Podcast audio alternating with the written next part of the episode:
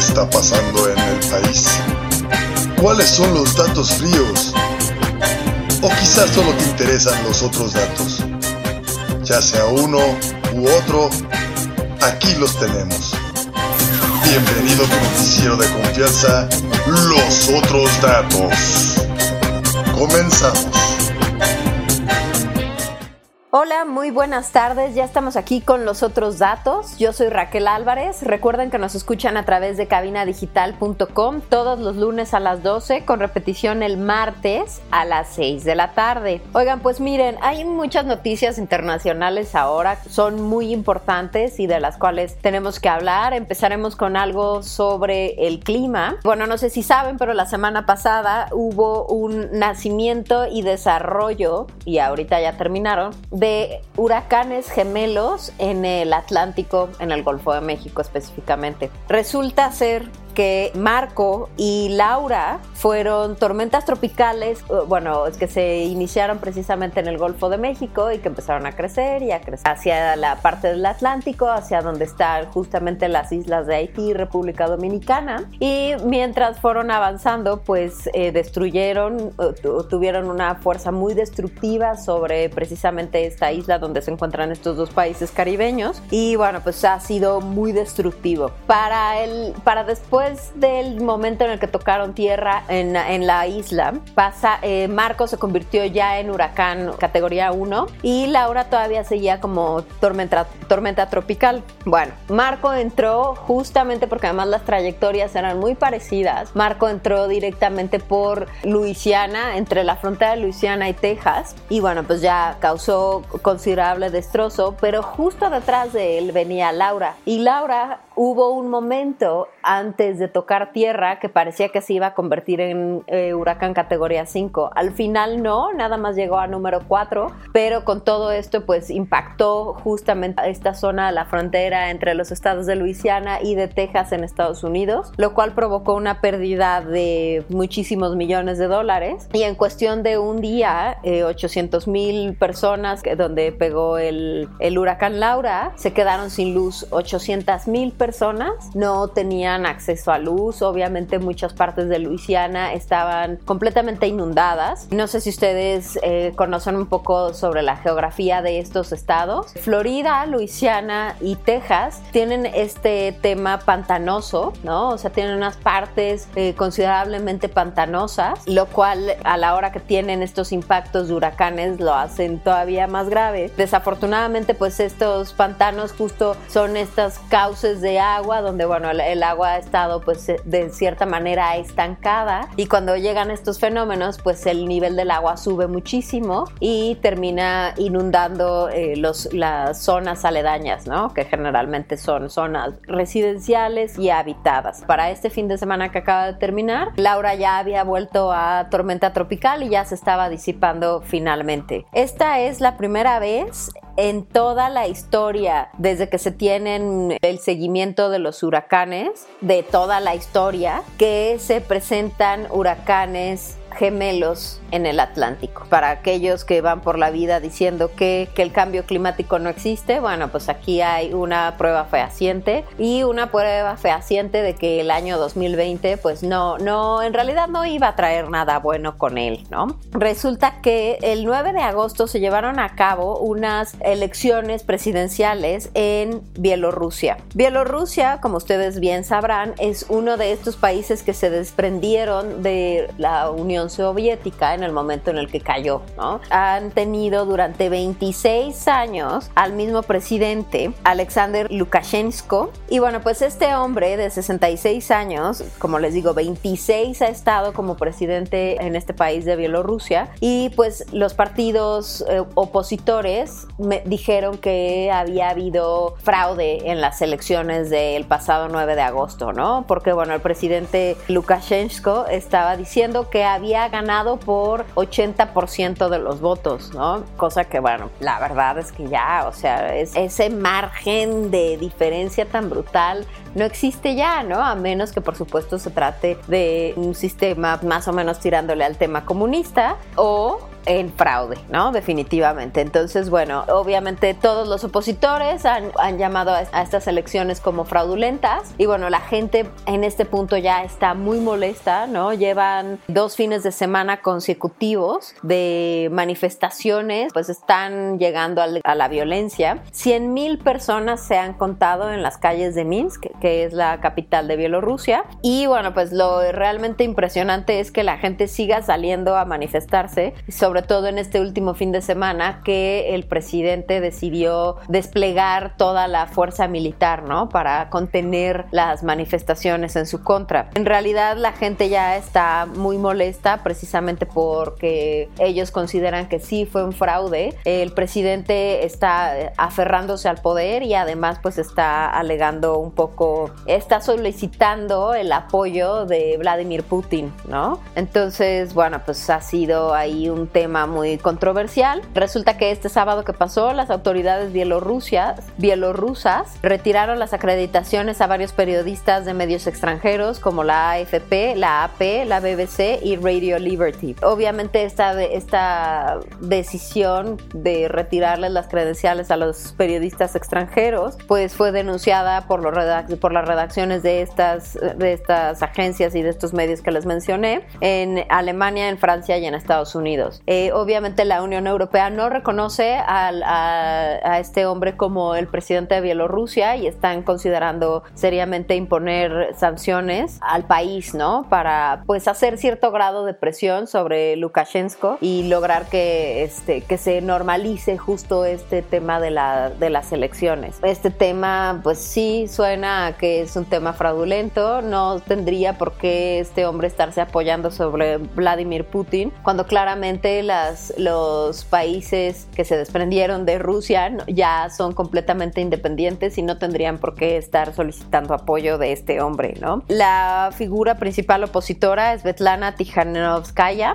que ahora en este momento está exiliada en Lituania, pues ella señala que se trata de otra señal de que el régimen está en la ruina moral y que intenta aferrarse al poder solamente a través de imponer el miedo y la intimidación. Pues sí, el despliegue de los militares creo que lo deja bastante claro. Las manifestaciones hasta el momento siguen. No, eh, por supuesto, el presidente Lukashenko ha, dicho que definitivamente él no se va a mover del poder, que no tiene por qué, que este es otro intento de, de la lucha del occidente contra Rusia, lo cual es absurdo porque ese tema ya murió, murió, murió hace muchísimos, muchísimos años. Me parece que es un argumento ya completamente obsoleto, ¿no? Y arcaico que ya no tiene ni sentido ni contexto dentro del tiempo en el que nos encontramos. Por otro lado, resulta que una niña de tres años quedó atrapada en la cola de un cometa y pues este cometa se la, finalmente por las corrientes de aire la levantó del piso en Taiwán en un festival que estaban realizando y bueno, esta niña pues eh,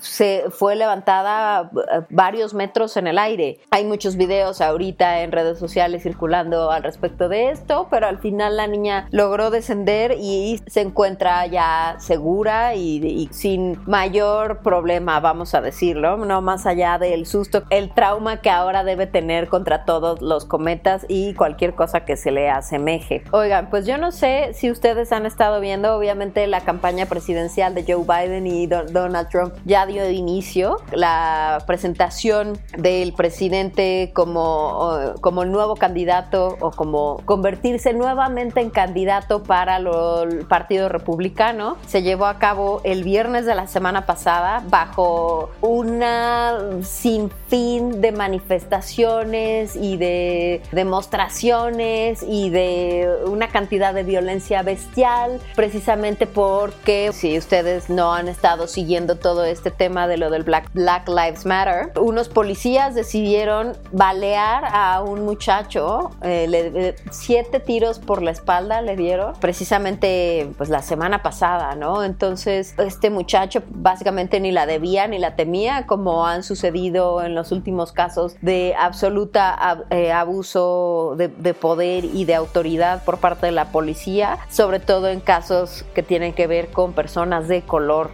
Entonces, bueno, hubo una manifestación considerablemente grande en Washington, D.C., en Portland, que fue donde sucedió el evento. Y obviamente las manifestaciones han manifestaciones han sido constantes. El problema es que se han sido todavía más notorios. O sea, si no estaba claro el tema de eh, el privilegio blanco, bueno, pues en estas manifestaciones ha quedado en total y absoluta y desvergonzada claridad. Resulta que pasa esto de los tiros por la espalda de este muchacho, la gente se empieza a manifestar y de repente sale un fulano con una pistola o con una escopeta a la mitad de la manifestación y mató a dos fulanos que se estaban manifestando, a dos tipos blancos, ¿eh? No, no, o sea, le pegó de tiros a varios, pero terminó matando a dos blancos, un blanco. Y a ese fulano, en lugar de que llegara la policía, lo detuviera o lo que tuviera que hacer, pues nada más llegaron, lo detuvieron, o sea, ya cuando finalmente lo atraparon, pues ya le quitaron el arma y esto, pero en realidad pues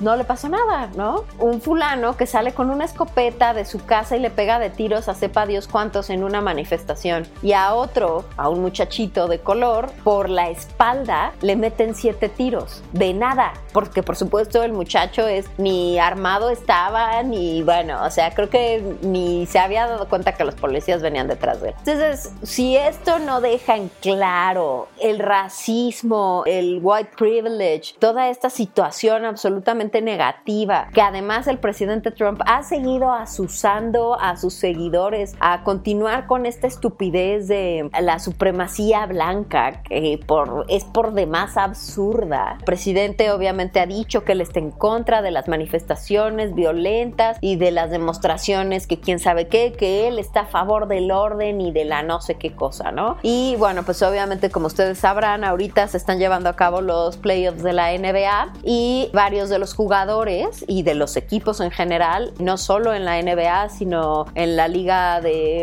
de, béisbol y en la liga de fútbol en Estados Unidos. Han tomado algunos partidos que ya estaban empezados, pararon y se acabó y, no, y ya no continuaron. O se presentaron los equipos y finalmente no jugaron como una demostración en contra de todo este tema del racismo. Particularmente la NBA y bueno, se imaginarán que en la NBA hay un gran porcentaje de jugadores afroamericanos, entre ellos LeBron James de Los Ángeles. La realidad realidad es que lo que iba a terminar pasando es que ya no iba a jugar la NBA a pesar de estar contenida en este en esta burbuja que se creó en Florida y en, Disney precisamente para contener a todos los jugadores de la NBA y eliminar cualquier tipo de contagio que por cierto paréntesis lo han estado logrando de manera muy efectiva. Yo creo que hablaremos de esto ahora que volvamos que vayamos al tema de los deportes. Pero bueno el tema es que al final sí van a seguir jugando todas las temporadas, todas las ligas, mientras que se pueda, ¿no? Pero al final pues están tomando estas medidas donde pues se presentan pero no juegan, donde hacen manifestaciones, donde se hincan eh, mientras se escucha el himno nacional de Estados Unidos, cosa que además no entiendo por qué, pero les ofende muchísimo, ¿no? Al presidente y a los republicanos, es que por qué dejas una rodilla en el piso, es, un, es una falta de respeto, una falta de respeto es que maten a la gente por la espalda por su color de piel. Eso sí es una falta de respeto. Esa es una falta de respeto no solo al muchacho al que balearon, no solo al, al, hombre este que mataron porque lo estaban ahogando con una rodilla, a la chica que balearon en su cama en, en su departamento porque se equivocaron de departamento a la hora de hacer el cateo. Es una absoluta falta de respeto por la vida simplemente porque tu color de piel no es el correcto si eso no es una falta de humanidad y de decencia y de dignidad, pues yo no sé entonces ahora de qué estamos hablando ya, ¿no? Pero bueno, obviamente las manifestaciones continúan, hay manifestaciones multitudinarias en diferentes ciudades de Estados Unidos. La esperanza es que la gente no vote por Trump y que quede en el siguiente periodo Joe Biden como demócrata y pues finalmente empiece a haber un cambio sobre la mentalidad de toda esta gente racista closet que ahora cree que tiene carta blanca para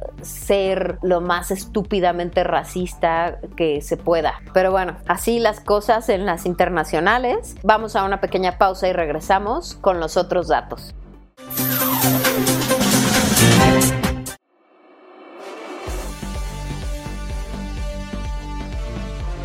En Cabina Digital tenemos una gran variedad de programas de interés para ti. Tenemos desde terror, salseo, sexualidad y entretenimiento. Sintonízanos todos los días. Revisa el menú en cabinadigital.com y no te pierdas ninguno. Cabina Digital, lo que te interesa escuchar.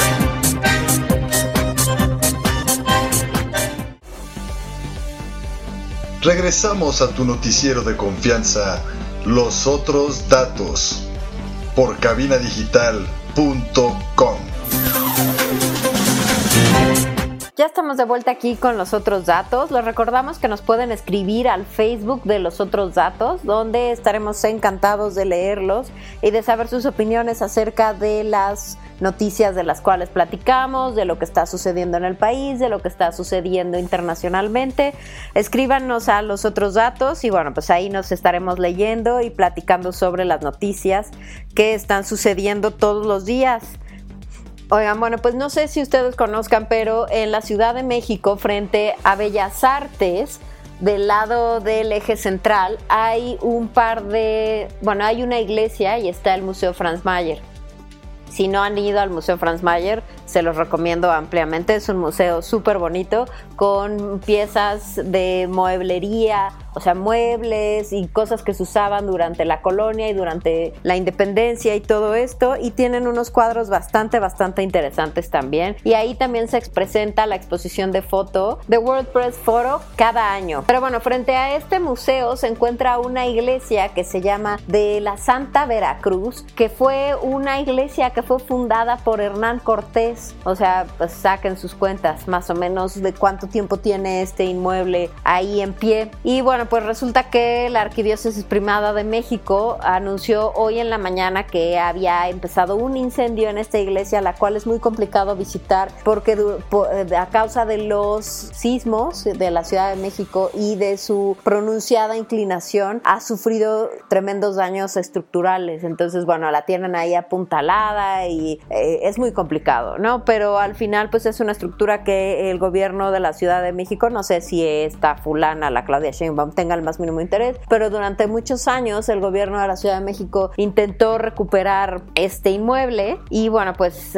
se, supone que hoy en la mañana ya habían apagado el fuego y como a las 6 de la tarde volvió a, encenderse el fuego, ¿no? Me parece un poco absurdo porque pues no es que sea una iglesia hecha de, pie, de palos y de madera, ¿no? O sea, es una estructura de piedra y de piedra, como se pueden dar cuenta, bastante antigua. Pero bueno, bueno, pues en esas estamos. Parece que los bomberos ya lograron apagar el fuego y tendrán que entrar a revisar qué tanto se puede realmente salvar de esta estructura fundada por Hernán Cortés. Bueno, resulta ser que, para los que no saben, en, la, en las cámaras ha habido eh, diferentes cambios, ¿no? Unos partidos como que van y compran este, a, los, a los diputados o senadores de otros para rellenar los, los los, escaños que les faltan para ganarse la oportunidad de ser, de presidir las cámaras. Porque bueno, pues esto depende, digamos que dependiendo de la cantidad de escaños que tengan dentro de las cámaras, eh, pueden convertirse en,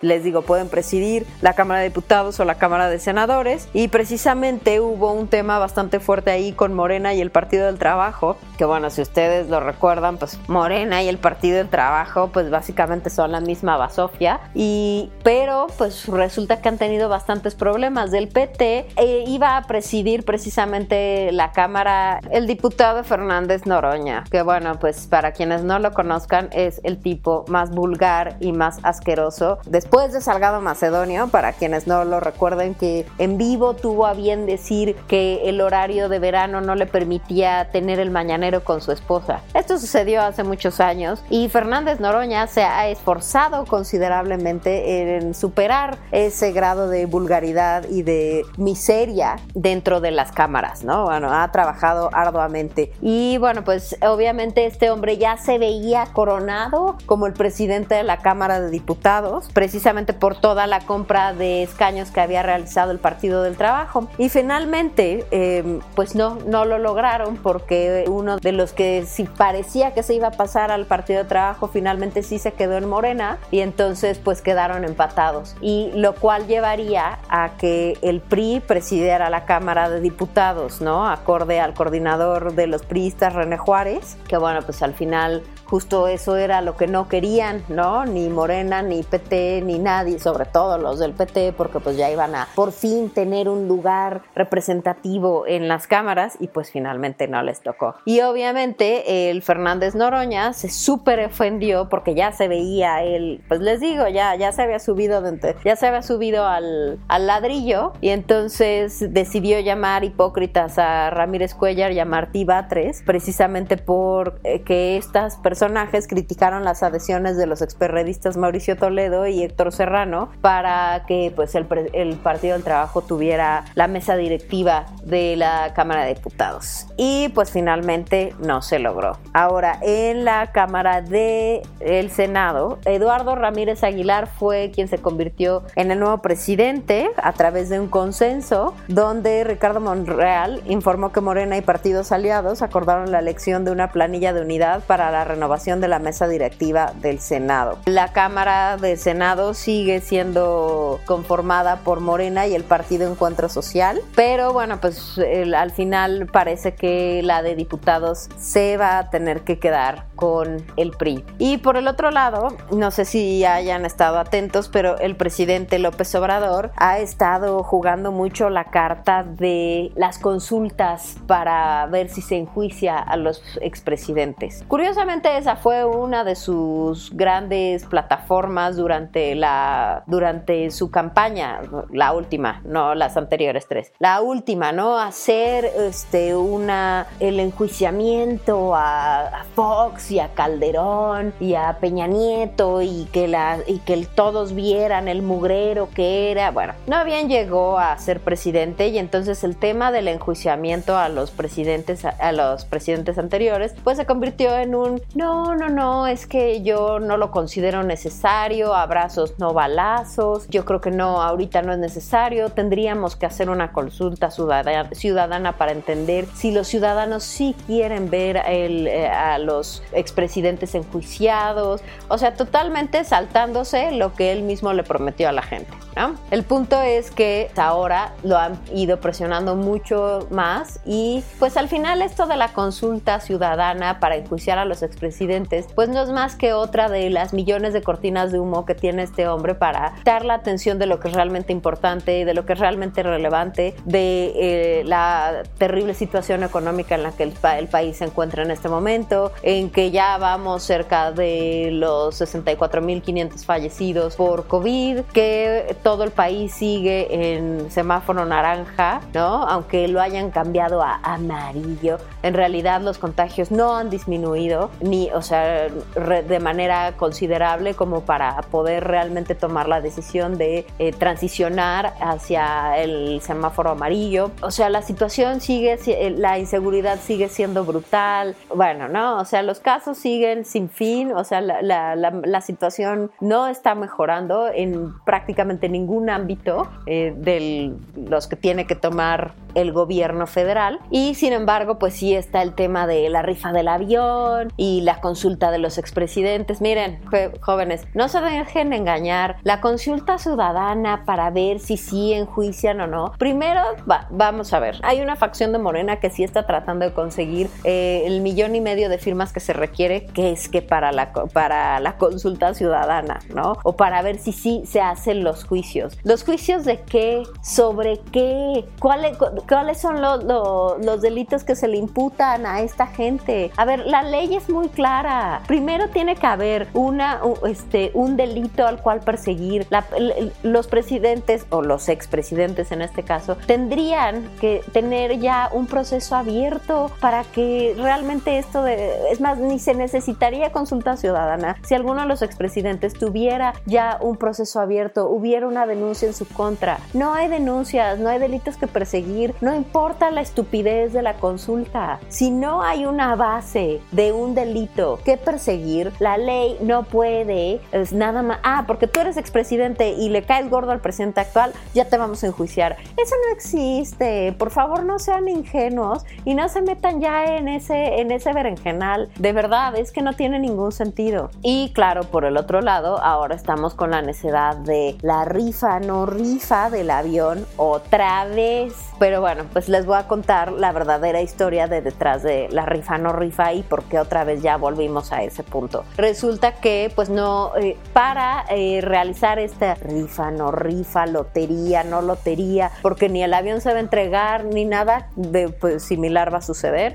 el, eh, el gobierno tendría que tener cubiertos ya por lo menos dos tercios del costo de los premios que tiene que entregar, porque una vez registrada la, esta promoción o sorteo, el, el gobierno está obligado a realizarlo sí o sí y a entregar los premios sí o sí. No es una cuestión de, ah, no, es que ahora pues como no he vendido los boletos, pues ya me lavo las manos y pues chin, ya ni modo, no entregamos nada. No, la ley también es muy clara en ese sentido. Si ya te metiste en el berenjenal de aventarte un sorteo, entonces necesitas cubrir eh, con la venta de los boletos o de los tickets o de lo que sea, dos tercios de los costos de los premios que vas a entregar. En este caso, pues como no se va a entregar el avión, pues tampoco es que se, vaya, se necesiten dos tercios de, eh, los, de la cantidad que haya costado el avión, ¿no? Entonces, pero pues sí se necesitan costear los premios. Y para la, la desafortunada situación del presidente López Obrador, no se han vendido ni un tercio de los boletos. Y como, bueno, ustedes ya sabían, pues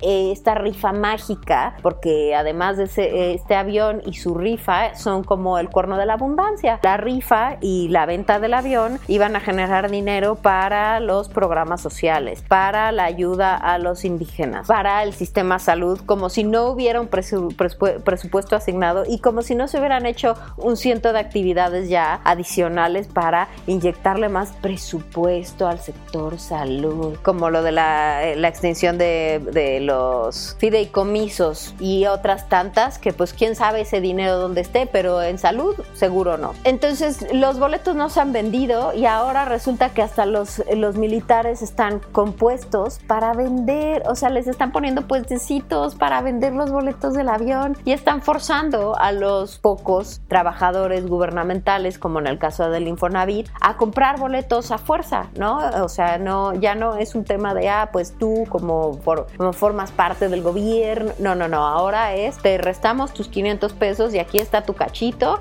porque pues eso es lo que toca, ¿no? Lo cual pues está prohibido también por ley, también es un delito, ¿no? Entonces, bueno, pues este gobierno no es una burla sin fin hacia los mexicanos y les pido por favor que no sigan cayendo en, eh, el truco de la tontera. Obviamente esta rifa, no rifa, se va a llevar a cabo el 15 de septiembre, me parece, y bueno, pues se tendrán que entregar los premios aquí a los ingenuos que hayan comprado algún boleto, si es que, bueno, ya ven que hasta el embajador de Estados Unidos compró uno, pues como para hacerle un favor al presidente, ¿no? Pero bueno, nos vamos a una pequeña pausa y regresamos con los otros datos. Hola, yo soy César Valdovinos de la tía Sam y su vaca roja. Te invito a pasar a Cervecería Montreal y disfrutar la variedad de alitas y las hamburguesas. Cervecería Montreal. Casa Fuerte número 28, Interior 13 y 14. Aquí te esperamos. ¿Quieres que tu marca aparezca aquí? Busca nuestros contactos en cabinadigital.com y haz que tu marca llegue a todos nuestros radioescuchas. No pierdas más tiempo. cabinadigital.com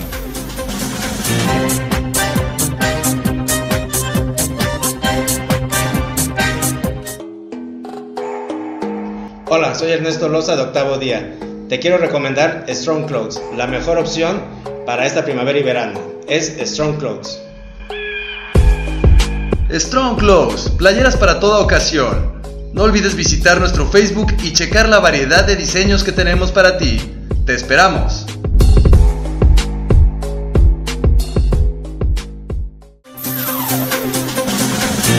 Oigan, ya estamos de vuelta aquí con los otros datos y les tengo que platicar dos noticias del deporte que la verdad es que son muy importantes en este año que se convulsiona rápidamente y que bueno, esperemos que termine la racha nefasta una vez que termine el año también. Y si antes, y si es posible que sea antes, mucho mejor. Resulta que la semana pasada empezó a haber una serie de rumores donde el jugador favorito del Barcelona, Lionel Messi, había enviado un mensaje como un estilo telegrama al, pues a las oficinas centrales de, del campo del Camp Nou para decirles que ya quería solicitar su baja del Barcelona, de la, del equipo de fútbol Barcelona. Nadie sabe bien a bien por qué está sucediendo esto. Es una situación ahí bastante extraña, ¿no? Porque al final, pues, bueno, o sea, Messi había tenido problemas de otros tipos, de tipo, o sea, de problemas con Hacienda y problemas de otros tipos legales, pero no directamente con el equipo en el cual se desarrollaba, ¿no? Y el cual le ha dado la oportunidad de ganar numerosos campeonatos y una serie de cosas a lo largo de, de Europa y bueno, pues también le ha dado mucha visibilidad en su país natal, que es Argentina, pero pues con su selección nacional no ha llegado muy lejos, ¿no? Pero bueno, el punto es que le mandó esta información al, al, pues al presidente del Barcelona diciendo que ya, que él quería ya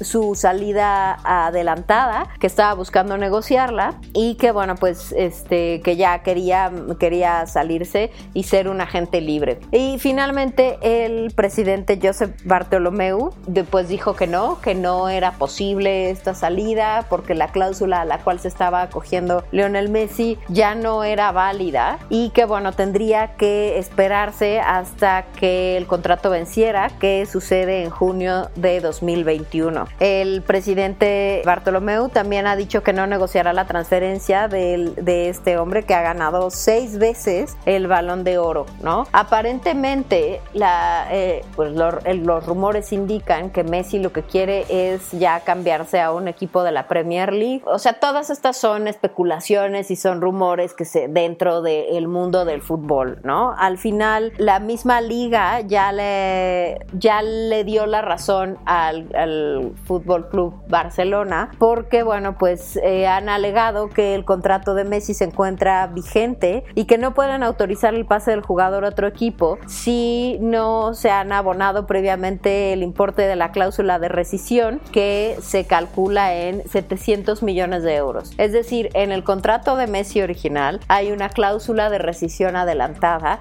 donde señala que si el jugador quiere salirse o, quiere dar por terminado el contrato o la relación con el, con el club Barcelona, pues tendrá que pagar 700 millones de euros para como resarcir precisamente esta, esta problemática, ¿no? Entonces, el presidente de la liga, que es Javier Tebas, mencionó que el torneo no se vio afectado en sus finanzas cuando Cristiano Ronaldo se fue del Real Madrid para irse a la Juventus, pero bueno, este tampoco han recibido como notificaciones de que los índices de rating hayan disminuido, ¿no? Pero pues al final ellos consideran que sí, que la falta de Messi pues sí podría impactar en uno de estos dos ámbitos o en los dos, ¿no? Bueno, pues han sido tiempos muy erráticos porque al final por un lado eh, Messi está insistiendo en que se quiere ir, por el otro lado el presidente del Barcelona estaba diciendo que si su salida lograba que Messi se quedara, pues entonces a lo mejor podrían considerar esa opción. Hay como muchas cosas ahí que todavía están como confusas y resulta que los jugadores del Barcelona tienen que llevar a cabo una serie de pruebas precisamente para asegurarse que estén libres de COVID para el inicio de la nueva de fútbol. Y eh, obviamente los jugadores están obligados, no es una cuestión de, ay, a ver si tengo ganas hoy de hacerme la, la prueba. Y resulta que Messi, que tenía que haberse presentado ayer, domingo, para precisamente llevar a cabo las pruebas, no se presentó. Y fue el único que no se presentó para someterse a las pruebas dentro de las instalaciones del entrenamiento del club. Entonces, bueno, eh, la realidad es que esto podría ser indicativo de que pues este, que que, Messi se está revelando hacia a que lo tengan detenido, ¿no? Al final, pues este contrato lo, lo, está forzando a quedarse en un lugar donde aparentemente él ya no quiere estar y pues ahora resulta que es todo un problema. Es un problema para él y es un problema para el club, ¿verdad? No para el resto del fútbol del mundo ni nada por el estilo, porque pues no está diciendo que se, que se va a ir y que se va a, a retirar, ¿no? Simplemente pues ya no quiere jugar en el Barcelona. Pero bueno, pues habrá que ver en qué va a terminar esta situación, porque bueno, como les decía, pues todavía está ahí con, hay muchas cosas ahí muy ocultas y muy llenas de rumores y nada está realmente confirmado. Yo supongo que se terminará de confirmar esta semana porque al final los equipos ya tienen que volver a sus entrenamientos para, como les decía, empezar otra vez la temporada. Y por el otro lado, eh, que es lo que les platicaba justo en el, en el primer bloque, la NBA obviamente tuvo que detener todas sus actividades con lo de la cuarentena y todo esto que hemos estado viviendo los últimos seis meses y todo eso ha impactado como, o sea, ha impactado sus finanzas, como ha impactado a nivel internacional absolutamente todo, ¿no? A todas las industrias, todos los negocios, todas las economías, a todos los países. La NBA invirtió 150 millones de dólares para reanudar sus juegos al desarrollar esta burbuja dentro del el Walt Disney World Resort en Orlando, a la cual transformaron como en una, pues, pues sí, como en una fortaleza, como en una ciudad como amurallada, donde toda la liga, es decir, todos los jugadores, todos los equipos, todos los, todas las cosas, están refugiadas dentro, eh, pues para evitar obviamente la propagación del COVID dentro de pues los jugadores, ¿no? Entonces, la parte final que es ahorita los playoffs, que se juegan con 22 equipos, hasta el día de hoy, o sea, hoy 31 de agosto, no se ha presentado ni un solo caso de COVID dentro de las instalaciones de esta burbuja NBA. Y eso que se encuentra en Orlando, donde Orlando, Florida, que ha sido uno de los estados que ha tenido, o sea, unos puntos súper altos de contagio desde que se hizo como la reinserción de las actividades regulares, ¿no? Vamos a llamarlas entre comillas. Obviamente tienen unos protocolos súper rígidos donde mantienen a, raya cualquier tipo de contacto, ¿no? Todos los jugadores tienen que someterse a pruebas casi cada semana y cualquier jugador o cualquier eh, persona que se detecte que, que dio positivo en alguna de las pruebas, hay unas áreas de confinamiento o de aislamiento especiales donde la persona que haya dado positivo va a tener que estar 14 días hasta que vuelva a dar negativo. O sea, ni siquiera no están permitiendo ni siquiera que salgan del área de la burbuja, lo cual pues es muy bueno para la gente que está fuera de la burbuja, ¿no? O sea, para que precisamente la propagación no sea ni para adentro ni para afuera. La primera tanda de pruebas se hizo, o sea, se hicieron 322 pruebas y solo dos jugadores resultaron positivos en el anuncio del 13 de julio. Pues eso ya tiene casi dos meses, ¿no? Entonces resulta que obviamente todo, todo el personal que atiende los hoteles, los restaurantes, las instalaciones de práctica y otras zonas adecuadas para los jugadores deben portar obviamente cubrebocas y caretas y guantes. Todos los jugadores tienen que portar cubrebocas por lo menos cuando no están jugando, cuando no están entrenando. O sea, por lo menos me refiero a que podría ser cubrebocas y careta, pero solo se les solicita de manera obligatoria el cubrebocas en las zonas que son como de libre actividad. Pues bueno, resulta que obviamente ahorita ya están en las semifinales de los playoffs y el equipo de Los Ángeles de LeBron James ya está dentro de esas semifinales. Para el arranque de la postemporada, a los jugadores se les permitió llevar a cuatro familiares quienes también han sido sometidos a todos los protocolos estos de detección del virus. Solo uno de ellos con un, con un menor de edad, si es que llevan alguno, obviamente, se les permite ir a los partidos y obviamente todos los partidos son a puerta cerrada como ustedes saben bien, porque todos ahorita son a puerta cerrada todas las actividades, ¿no? Todas las actividades deportivas me refiero. Y bueno, pues el complejo deportivo de ESPN, que obviamente es donde es esta burbuja, la liga improvisó las duelas de entrenamiento y las arenas donde se desarrollan los partidos en jornadas que inician desde mediodía. Entonces la cadena de ESPN facilita sus inmuebles al ser dueña de los derechos de la transmisión de la liga. Y bueno, pues por primera vez en la historia de la NBA y esperemos que como debut y despedida, el campeón que resulte de esta temporada pues será un campeón extremadamente inusual, ¿no? Porque habrán jugado todos los partidos, todos los equipos en un solo lugar sin tener que estarse desplazando de un lado a otro del país para llevar a cabo sus partidos, ¿no? Entonces, bueno, pues es bastante interesante la forma en la que lograron seguir adelante o poder reanudar o reactivar sus partidos sin tener que arriesgar a sus jugadores, ¿no? Sino realmente darles una seguridad de que iban a poder llevar a cabo su actividad de manera segura y de manera 100% protegidos, ¿no? Lo cual pues habla bastante bien tanto de la liga como de ESPN y de Disney. Vamos a una pequeña pausa, regresamos aquí con los otros datos. Yo soy Samantha Fonseca de la tía Sam y su vaca roja y para estar cómoda uso Strong Clothes. Visita su Facebook y elige el diseño que más te guste. Strong Clothes, playeras para toda ocasión. No olvides visitar nuestro Facebook y checar la variedad de diseños que tenemos para ti. Te esperamos.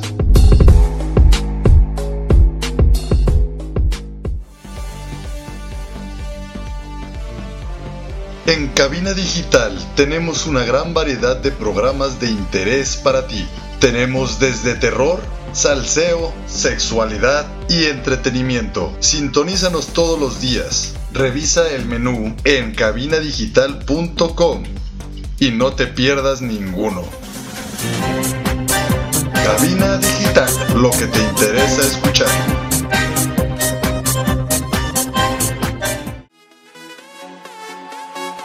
Hola, soy Ernesto Loza de Octavo Día y te quiero invitar a que nos escuches por cabinadigital.com todos los jueves a las 6 de la tarde y con repetición a las 10 de la noche.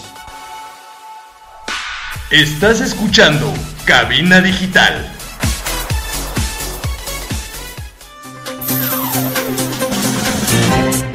Ya estamos de vuelta aquí con los otros datos y les tengo los resultados de algunos deportes en la Liga BBVA Vancomer MX.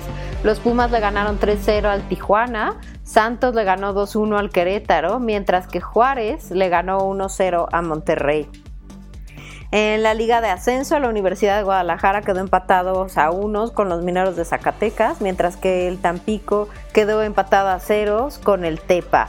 En la Liga 1 de Francia, el Lille le ganó 1-0 al Reims, el Saint-Étienne le ganó 2-0 al Lorient, eh, Nantes le ganó 2-1 a Nimes Mónaco 1-0 a Met, eh, Girón Burdeos 2-0 al Angers eh, y Marsella 3-2 al Brest. En los playoffs, el Boston Celtics le ganó 112 a 94 a los Toronto Raptors.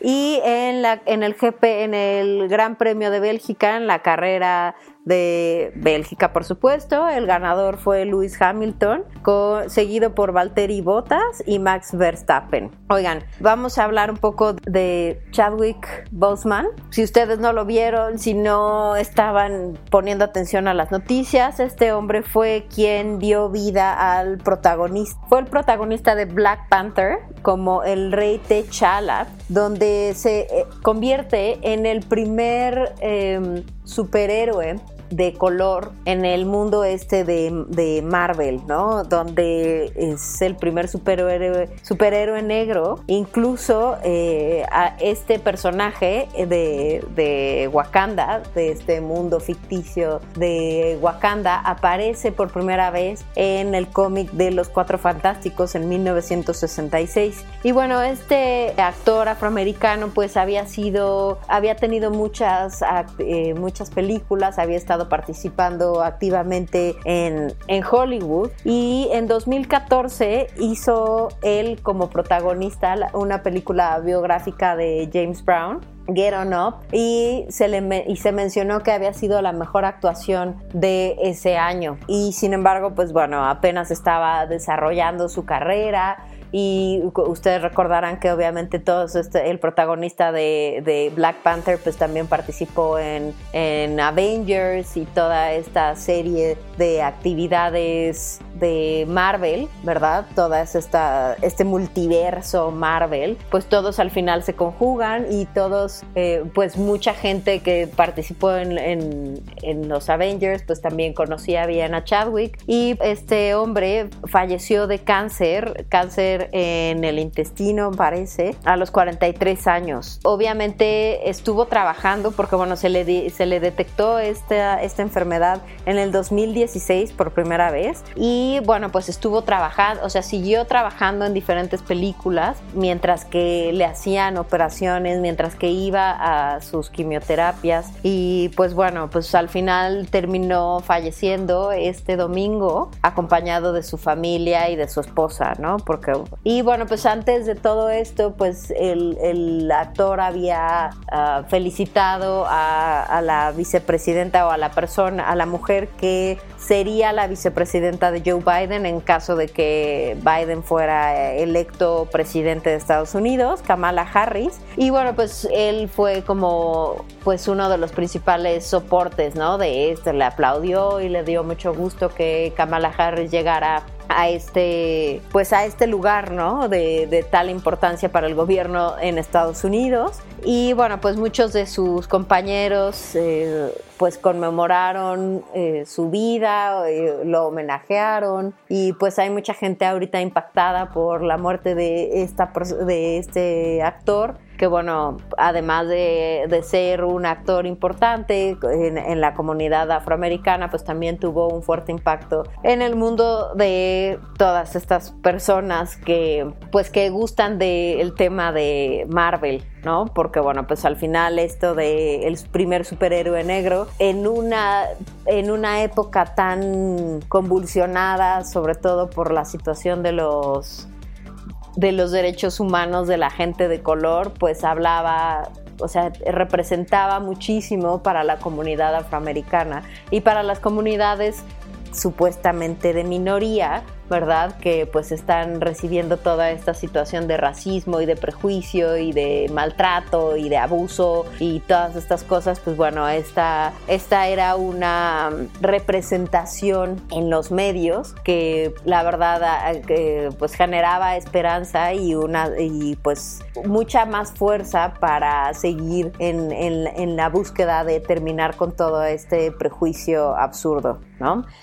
Entonces, y justamente al mismo tiempo, aquí en México, el actor Manuel El Loco Valdés también fallecía, pero a los 90 años y también de cáncer. Obviamente este es el, el último sobreviviente de los tres hermanos Valdés, Germán Valdés Tintán, Ramón, don Ramón Valdés y Manuel el Loco Valdés. Eh, recordarán que bueno, Tintán fue este personaje brutal que trabajó durante una muy buena parte del cine de oro de México. Eh, como cómico, o sea, el 95% de sus actuaciones son cómicas, ¿no? Y bueno, pues eh, este era todo un personaje eh, muy reconocido que incluso participó en doblajes de películas. Eh, Ramón, por supuesto, lo recordarán precisamente como Don Ramón en El Chavo del Ocho. Participó eh, durante varios años con este personaje, precisamente con Roberto Gómez Bolaños. Y el Loco Valdés, que también fue un cómico que trabajó en diversas, en diversas actividades. Em, y que bueno, finalmente en, algún tiempo estuvo casado con Verónica Castro y tuvieron a Cristian Castro, que es, es o era, porque ya no sabemos, eh, cantante. Y eh, bueno, pues la verdad es que eh, esta dinastía de comediantes, actores, eh, resultó, resultó tener mucha influencia en el cine y en la televisión de México, pero Loco Valdés sufrió un tema de censura por referirse a Benito Juárez como Bomberito Juárez. Entonces durante muchos años estuvo baneado de la televisión en México y al final, pues bueno, este participó en, muchas, en, en muchas, eh, en muchas novelas y en muchas otras actividades a lo largo de su vida hasta precisamente el 28 de agosto, que fue que falleció después de una larga batalla contra el cáncer de piel a los 88 años. Entonces, eh, para mencionarles algunas actividades que realizó, eh, el Loco Valdés eh, trabajó junto a Héctor Lechuga y Alejandro Suárez en el programa que se llamó Ensalada de Locos. También condujo el show del Loco Valdés y Variedades de Medianoche.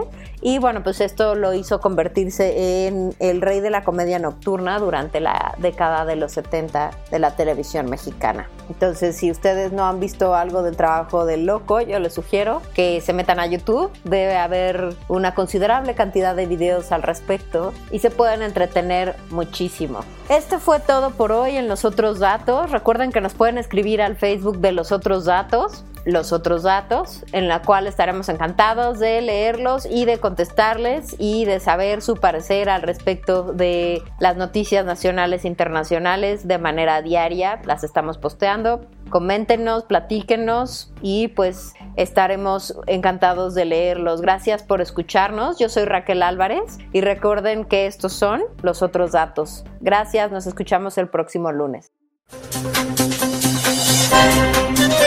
Gracias por sintonizarnos. Te esperamos en el próximo Los otros datos.